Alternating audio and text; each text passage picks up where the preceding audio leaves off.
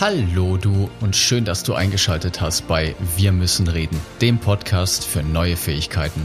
Ich bin David. Und ich bin DeLong. Wir laden dich herzlich ein, gemeinsam mit uns neue Fähigkeiten zu lernen. Denn mit diesen neuen Fähigkeiten bekommst du die Flexibilität, deinen Weg mit mehr Leichtigkeit zu gehen. Von uns bekommst du nicht nur lustige und inspirierende Geschichten, sondern auch Interviews von Menschen, die durch neue Fähigkeiten gelernt haben, neue Wege zu gehen und ihre Erfahrungen mit dir teilen. In dieser Woche lernst du verschiedene Problemkategorien kennen und der liebe DeLong und ich konzentrieren uns dabei besonders auf den Unterschied zwischen kompliziert und komplexen Problemen. 3, 2, 1, los geht's! Oh, heute mal ein ganz neuer Start. Hallo, yes. lieber David. Eine neue Woche, eine neue Folge. Immer wieder schön mit dir. Ja. Es, oh, es gibt doch. Oh mal, jetzt habe ich einen Ohrwurm. Eine neue Folge ist wie ein neues Leben. Es gibt doch diesen komischen Schlager, oder? Ja, ja, gibt es. Gibt es Nur ich ja. wusste nicht, dass wir jetzt, dass wir Gesangsunterricht geben. Oh nee, besser nicht. Ich und Gesangsunterricht, ja. das will oh, keiner hören. Ich bin auch äh, eine Niete im Karaoke, also. Auch eine Fähigkeit, die wir, glaube ich, in diesem Podcast nicht besprechen werden.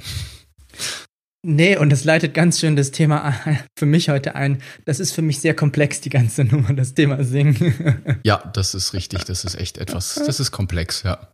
Also für mich persönlich. Ja. Also, worüber wollen wir uns heute unterhalten? Das Thema, mit dem wir in diesem Blog anfangen wollen oder mit dem sich dieser Blog beschäftigt, ist komplexe Problemstellungen und welche Modelle dafür nützlich sein könnten, um diese Proble Problemstellungen zu lösen. Und dazu gehört auch die Wahrnehmung für, was sind denn komplexe Probleme? Das ist das, womit wir diesen ganzen Blog hier einleiten wollen. Und der Part, mit dem wir uns heute explizit beschäftigen wollen, dafür habe ich extra einen Experten heute eingeladen. Herr Simhofen, guten Tag. Wir haben Sie extra einfliegen lassen. Oh, sehr schön. Hallo, Herr DeLong. Schön, Sie zu sprechen. Für dieses Thema. Und zwar geht es darum, erstmal eine Kategorisierung hinzukriegen. Und das ist auch das Problem. Was heißt denn einfach, komplex, kompliziert und auch gegebenenfalls chaotisch? Was sind denn da Ihre Expertenmeinungen, Herr Simhofen? Meine Expertenmeinung. Ja, genau. Für den lieben Zuhörer und die liebe Zuhörerin noch, um das einzuordnen. Also die letzte Block ging um das ganze Thema Wahrnehmung. Und das wollen wir jetzt natürlich nicht einfach nur so links liegen lassen, sondern wir möchten jetzt auf diesen ganzen Sachen, die wir uns zusammen erarbeitet haben, aufbauen. Und jetzt in diesem ganzen Block geht es eben um wie wir die Wahrnehmung, ich sag mal im weitesten Sinne im Geschäfts- oder im Business-Kontext anwenden können. Und wir werden sicherlich auch in der einen oder anderen Stelle in diesem Blog feststellen, dass das nicht nur sich auf Organisationen bezieht, sondern auch aufs Leben, würde ich jetzt einfach mal so ganz salopp behaupten. Und der Herr DeLong, der Herr Yu, das wird auch immer schön verwechselt, scheint auch komplex zu sein, ja, ähm, hat es schon ganz schön gesagt es geht jetzt eben darum, ein Verständnis zu schaffen, was Komplexität eigentlich bedeutet, weil es gibt einen riesen Unterschied zwischen komplex und kompliziert, was vielen Leuten nicht bewusst ist. Und das ändert sich jetzt ab heute für dich. Und genau, es gibt ein ganz schönes Modell. Ich glaube, es heißt Cinefin-Modell. Ich habe aber auch schon 20 andere Sprecharten gehört. Cinefin, Kinefin. Kinefin haben wir auch schon gehört. Ich, ich weiß es nicht ist, genau. Ist ja wurscht. Ist, wir buchstabieren es für euch. C, Y-N-E-F-I-N, korrekt, genau, oder? Genau, ja, richtig, ja. Aus NLP-Sicht könnten wir jetzt fragen, wie hast du das denn gemacht? Aber das ist ein anderes Thema. da kümmern wir uns ein anderes Mal drum. Genau, und eine einfache Kategorie, haha, ist eben genau die der, der einfachen Probleme. Und die einfachen Probleme, die kennst du ganz bestimmt. Das ist sowas wie, ich nutze da ganz gerne Tic-Tac-Toe. Ne, du kennst dieses Spiel, machst irgendwie dieses dieses Grid da aus neun Kästchen und der eine setzt ein X, der andere einen Kreis. Und du musst es eben schaffen, drei deiner Symbole in eine Reihe oder in die Diagonale zu bekommen.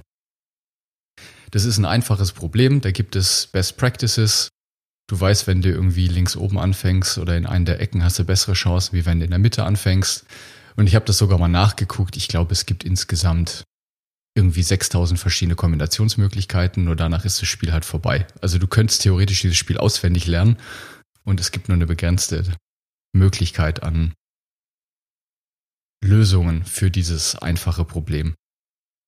Ich, ich erinnere mich da so ein bisschen zurück für die Leute, die es in der Kindheit viel gespielt haben, dieses Zwickmühlenspiel, falls ihr Geschwister habt oder Freunde, immer so dieses, wie kriege ich den anderen in eine Zwickmühle rein, dass er, also dass es so eine Kombination ist, wo, wenn er in einen reinwerfen muss, um zuzumachen, um meine Reihe zu verhindern, gewinne ich automatisch, weil ich auf der anderen Ecke ja, zumachen kann. Ja. Das habe ich als Kind geliebt, Ja. dieses so, wie kriege ich dich zur Zwickmühle?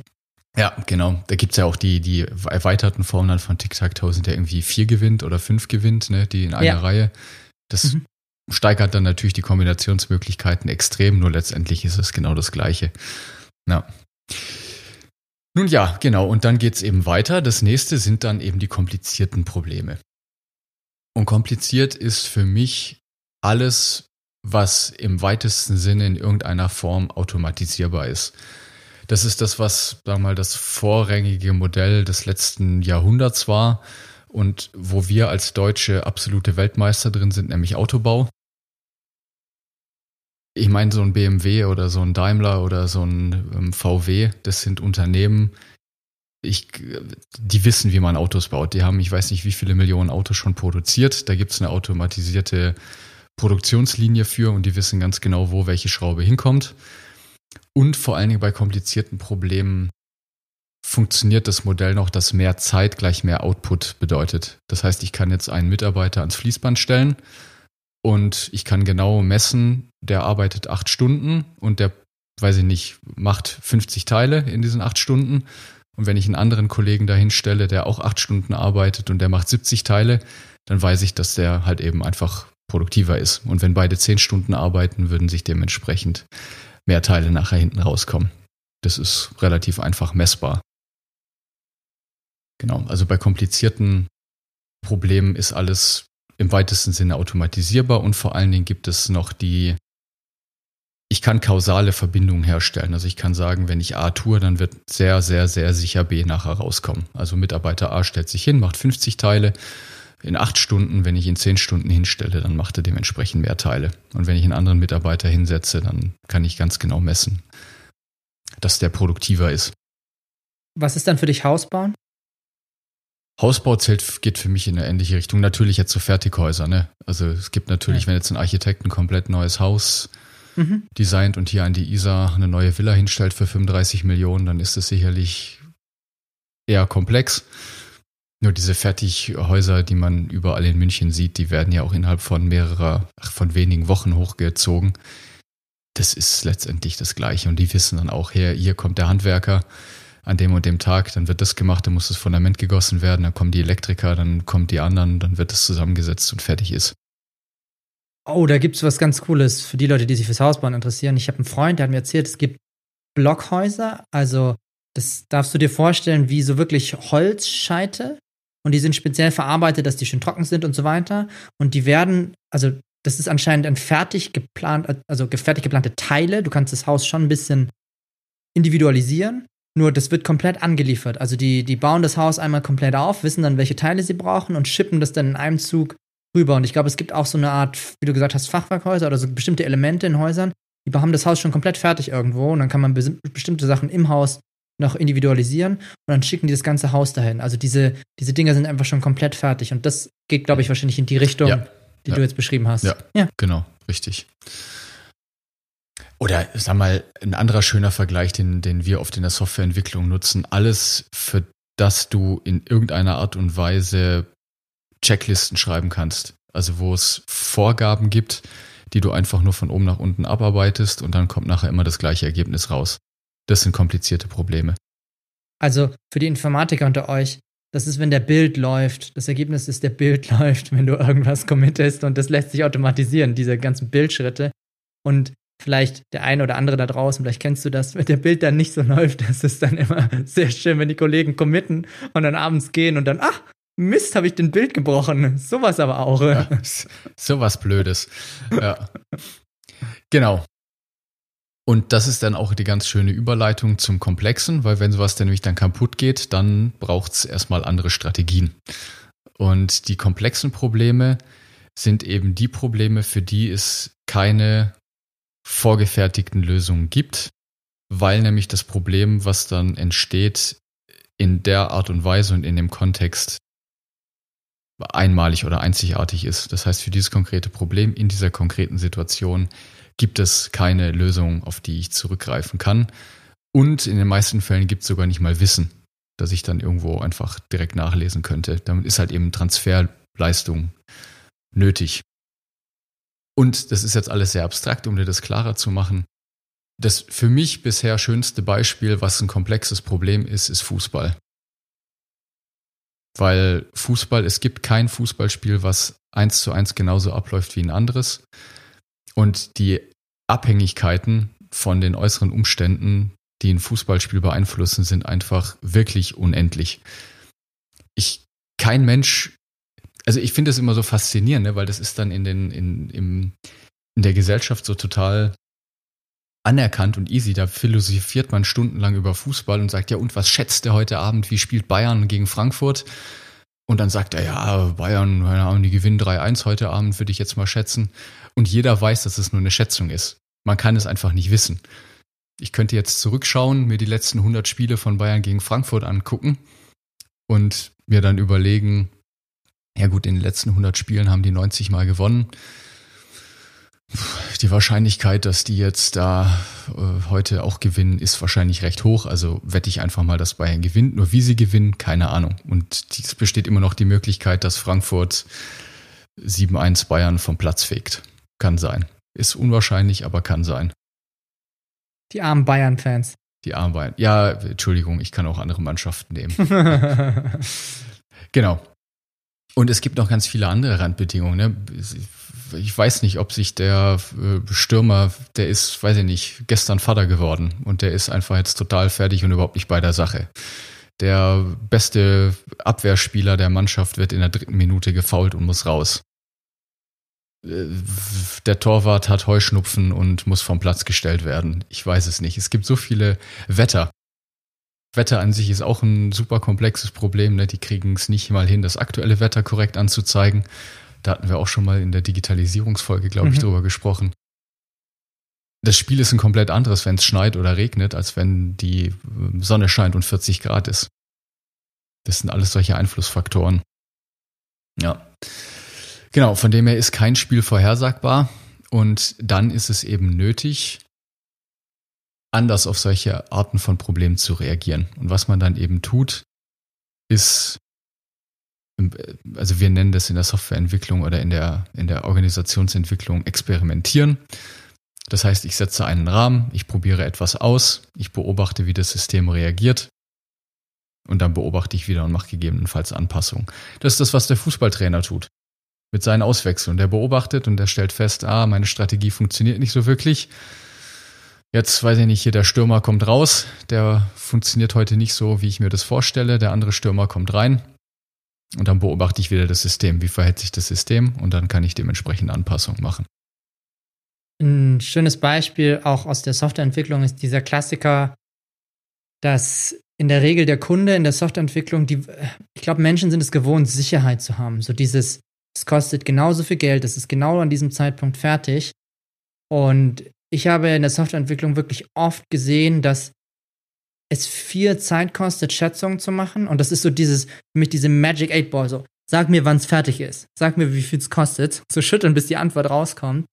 Weil es in, bei komplexen Problemen, und das ist definitiv im Softwarebereich so, einfach unmöglich ist, vorherzusagen, dass wenn wir bis zu einem bestimmten Punkt etwas entwickelt haben, und dann feststellen, es geht etwas nicht, weil zum Beispiel System B die Daten gar nicht liefern kann, die wir, die uns zugesagt wurden, dann müssen wir dafür eine individuelle Lösung finden. Und das ist einfach unvorhergesehen, weil wir von Anfang an ist es meines Erachtens, ich habe es noch in keinem Softwareprojekt gesehen, dass es genau auf Punkt geschätzt worden ist. Entweder drüber oder drunter, das ist zumindest das, was ich wahrgenommen habe. Ja. Was je nach, das ist nochmal was anderes, je nach Verhandlungen dann ein Vorteil für den einen oder den anderen ist. Nur der Punkt ist, glaube einfach nicht dran, dass es auf Punkt geschätzt ist. Das ist unmöglich, weil da ist das gleiche Spiel dabei. Wir haben auch eine Mannschaft, Softwareentwickler, wenn mal jemand krank ist, wenn mal die Anforderungen sich plötzlich zwischendrin ändern, weil wir gemerkt haben, dass wir was nicht umsetzen können, weil wir die Daten nicht haben oder weil wir gemerkt haben, wenn wir es umsetzen, wir können es noch besser machen, weil sich beim empirischen Herausfinden geändert hat.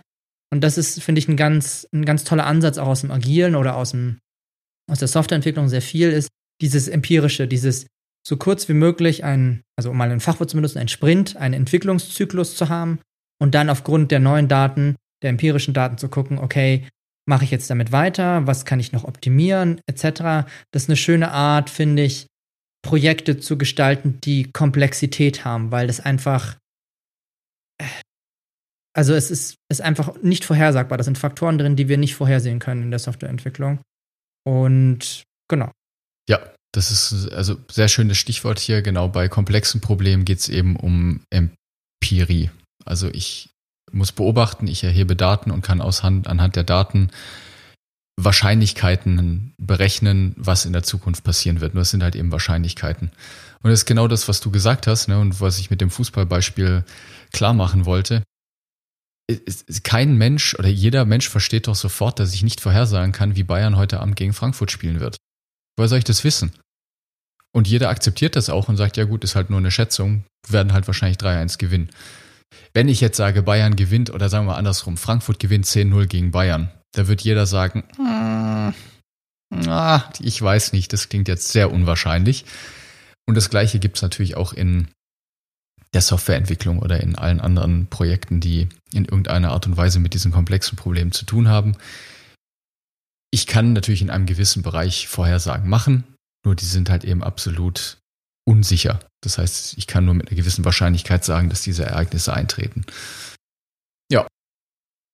Also mal eine simple Formulierung heißt es, dass wir uns gerade damit beschäftigen, wie du mit Unsicherheit umgehen kannst. Ja. Oder? Richtig. So mal in ganz einfach ausgedrückt. Wie gehst du mit Unsicherheit um? Ja. Und das ist ein sehr schöner Punkt. Unsicherheit ist also meiner Meinung nach einfach Teil des Lebens und jeder reagiert doch auch und macht das ganz automatisch in seinem Leben und vor allen Dingen kleine Kinder sind da ja die absoluten Musterbeispiele dafür, ne? Also neue Sachen zu lernen, neue Fähigkeiten zu lernen, die ersten Schritte, dieser Laufprozess von kleinen Kindern, das ist genau das, ne? Das ist beobachten, Sachen ausprobieren, scheitern, wieder aufstehen, neue Schritte gehen und dann Schritt für Schritt sich dem gewünschten Ziel halt eben einfach nähern. Ja. Genau. Also Unsicherheit ist genau der, der richtige Begriff. Naja, und dann gibt es noch die letzte Kategorie, die sicherlich auch der eine oder andere von euch kennt und auch schon selber erlebt hat. Das sind die chaotischen Probleme. Und chaotisch ist alles, was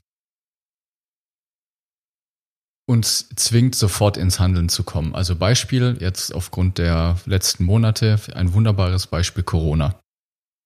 Corona ist ein Ereignis, was jetzt nicht so vorhersagbar war. Keiner wusste, dass sowas passieren, doch dass was passieren kann, natürlich, nur dass es jetzt so passiert ist. In welcher Form, was das für Auswirkungen hat, keine Ahnung. Nur es ist jetzt nicht möglich, dass man sich erstmal irgendwie drei Monate zurückzieht, Bücher liest, studiert, irgendwelche Sachen ausprobiert, sondern es wird einfach gezwungen, die Menschen werden dazu gezwungen, sofort irgendwie was zu tun. Und das war dann eben die Reaktion, hey, wir machen Lockdown, jeder muss noch mit den Masken rumlaufen, wir probieren jetzt irgendwie aus diesem chaotischen System da ein bisschen Ordnung reinzubringen. Anderes Beispiel sind Naturkatastrophen, Vulkanausbrüche, Hausbrände, also an die Zuhörer und Zuhörerinnen da draußen, die eventuell Feuerwehrmänner, Feuerwehrfrauen sind. Das ist für mich ein absolut chaotisches System. Ein Feuerwehrmann überlegt nicht erst vorher, ja, gehe ich jetzt links rein, gehe ich rechts rein, hol doch nochmal das Buch, was würdest du denn tun, DeLong? Schau mal, das Haus brennt. Ja, Sollen wir mal was ausprobieren? Nein, da ist sofort, sofortige Handlung ist da nötig. Ja. Und da hilft natürlich dann doch ein bisschen Erfahrung, weil die Feuerwehrmänner, die wenn ich seit 25 Jahren Hausbrände löschen, die wissen wahrscheinlich, was dann in der Situation genau das Richtige ist. Und es nennt sich dann wieder Intuition. Ja. ja.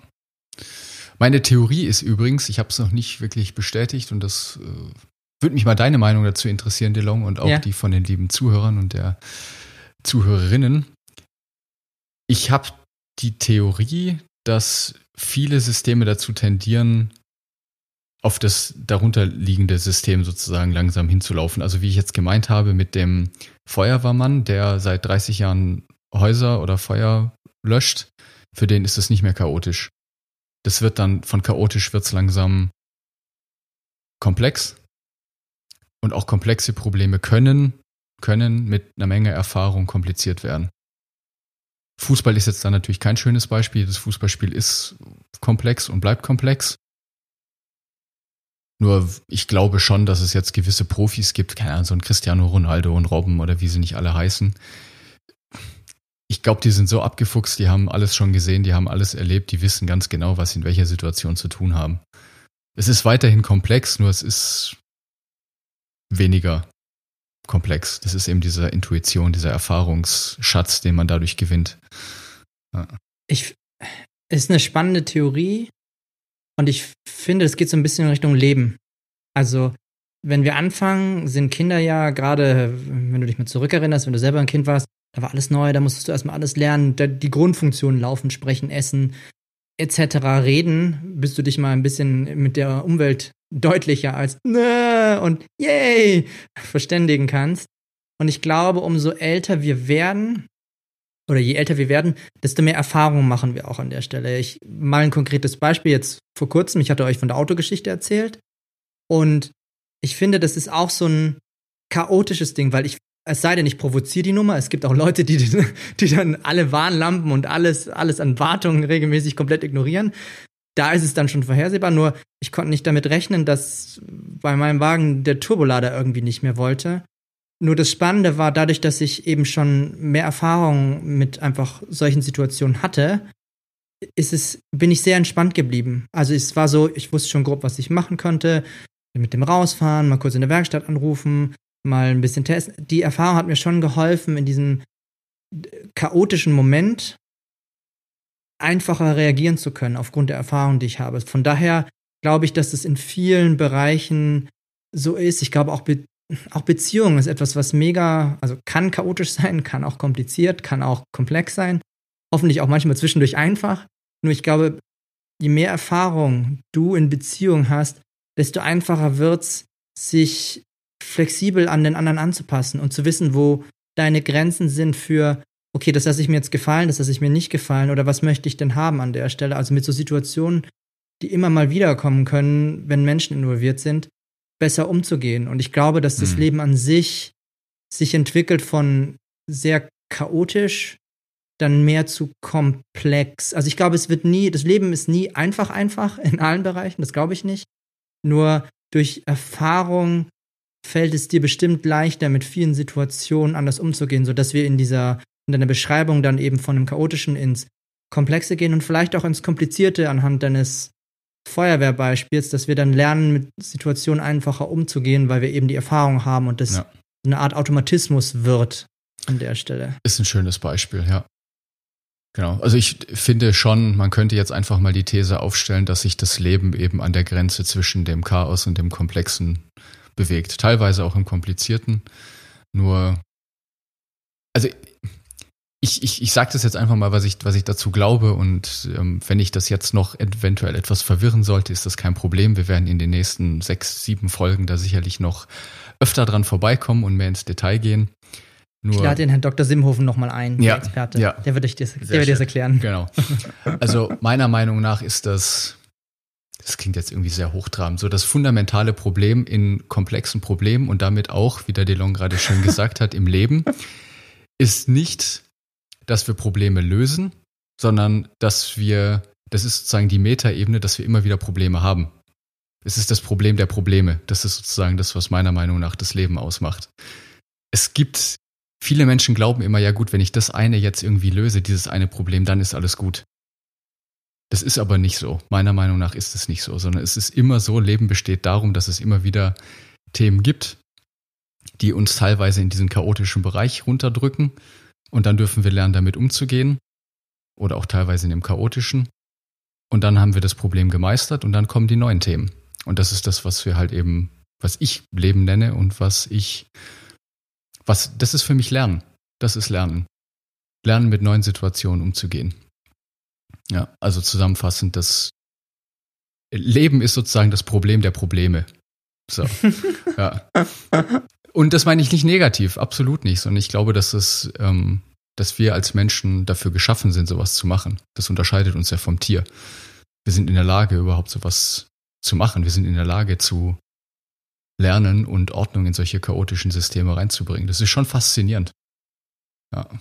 Und da können wir jetzt dann doch noch den Bogen spannen zu dem ganzen letzten Block, weil die spannende Frage ist jetzt natürlich gut. Also jetzt hier, ihr habt jetzt irgendwie die ganze Zeit über Wahrnehmung gesprochen, jetzt wollt ihr auf einmal über irgendwelche agilen Softwareentwicklungsprojekte und komplexe Probleme quatschen. Was hat denn das miteinander zu tun? Und der entscheidende Punkt ist eben, dass komplexe Probleme nur durch empirische oder durch Erfahrung gelöst werden können, wie der DeLong jetzt auch schon an schönen Beispielen gesagt hat. Und dafür ist Wahrnehmung essentiell. Weil wenn wir nicht in der Lage sind zu beobachten, dann dementsprechend Reize oder Störungen an diesem System vorzunehmen, das ist wie der Stürmer, der ausgewechselt wird auf dem Fußballplatz, dann wieder beobachten und dann Anpassungen machen, dann wird es, glaube ich, sehr, sehr schwer. Und je besser deine Wahrnehmung funktioniert, desto leichter wird es dir auch fallen, komplexe Probleme zu lösen. Ja. Noch einen spannenden Zusatz an der Stelle, was ich festgestellt habe, ist, wie, wie unser Gehirn auch funktioniert ist. Was du nicht weißt, weißt du nicht. Also, was heißt es übersetzt ist? Wir haben dir jetzt eine Unterscheidung gemacht von, was sind denn die typischen einfach, kompliziert, komplex und chaotischen Kategorien, die wir aus dem Kinefin, Cinefin, ja, was auch Cinefin, immer, genau. Was auch immer kennen. Und was dein Gehirn jetzt dadurch gelernt hat, ist diese Kategorisierung anhand der Beispiele, anhand der Geschichten, die wir erzählt haben, mal ein bisschen für dich einzuordnen. Das heißt, wir haben dir jetzt das Wissen vermittelt, damit du deine Wahrnehmung nutzen kannst und mal dich fragen kannst, was für eine Art von Probleme habe ich denn in meinem Alltag, habe ich in meinem Projektgeschäft?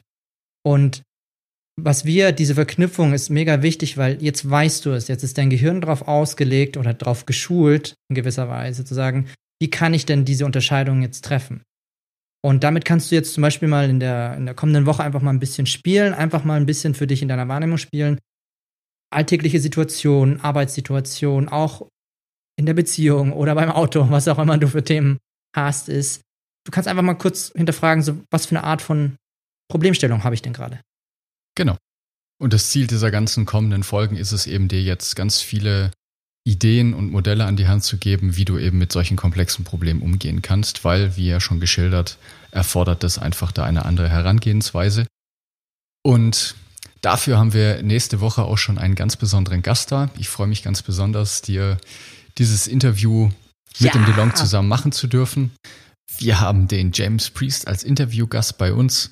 Und James Priest ist einer der Co-Developer, Mitbegründer von Soziokratie 3.0 in kurz S3.